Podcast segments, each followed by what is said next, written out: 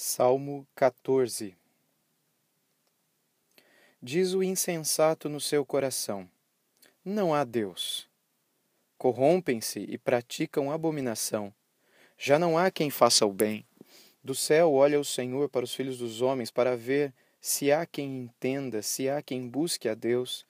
Todos se extraviaram e juntamente se corromperam, e não há quem faça o bem, não há nenhum sequer. Acaso não entendem todos os obreiros da iniquidade que devoram o meu povo, como quem come pão, que não invocam o Senhor? Tomar-se-ão de grande pavor, porque Deus está com a linhagem do justo.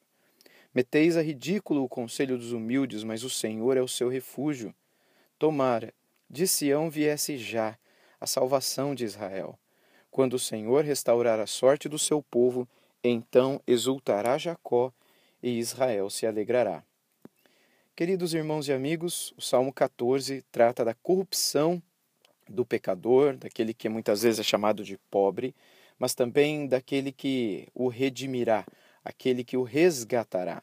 Mais um salmo de Davi composto para ser cantado, para ser entregue ao mestre de canto.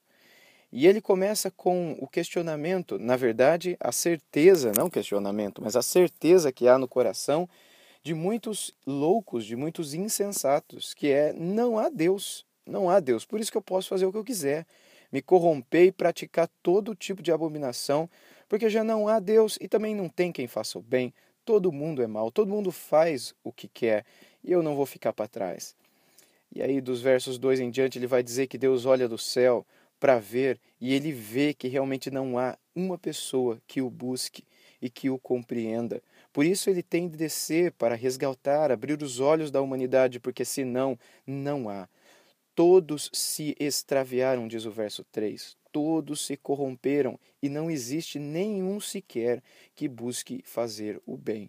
Obviamente, o bem aqui não é ajudar o próximo, o bem aqui não é, é entregar uma comida para alguém, dar um dinheiro para alguém.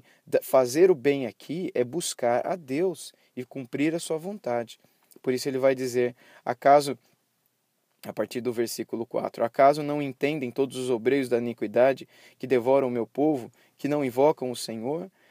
Eles ah, são aqui confrontados por Deus como aquele que reconhece as suas obras e que sabe que eles não têm noção de com quem eles estão brincando ou mexendo, que é com o próprio Deus, e que eles em breve se tomariam de grande pavor, porque Deus está com os justos, Deus está com aqueles que sofrem e com aqueles que o amam. Por isso o Senhor há de meter a ridículo o conselho dessas pessoas. Ah, porque elas, como diz o verso 6, eh, metem em ridículo o conselho dos humildes. Ou seja, eles tratam as pessoas humildes, vazias de si mesmo e cheias do Senhor, pessoas que confiam em Deus, de uma maneira ridícula. Eles tratam essas pessoas de uma maneira ofensiva.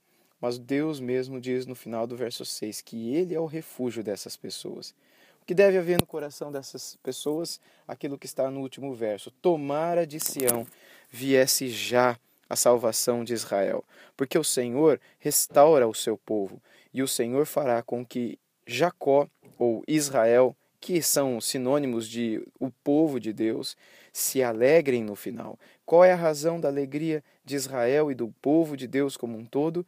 A razão dessa alegria é que o próprio Deus é quem cuida de nós. O próprio Deus é quem toma conta do seu povo e por isso nós não temos absolutamente nada a temer.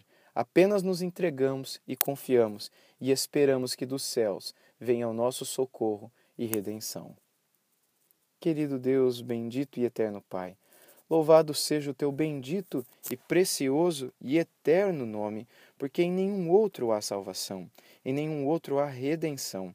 Enquanto, Senhor, muitos se levantam e a corrupção somente cresce no seio da humanidade, muitas vezes entra dentro e no meio daqueles que são teu povo, o Senhor continua estendendo a mão, o Senhor continua dando redenção para aqueles que não tiram os olhos do alto.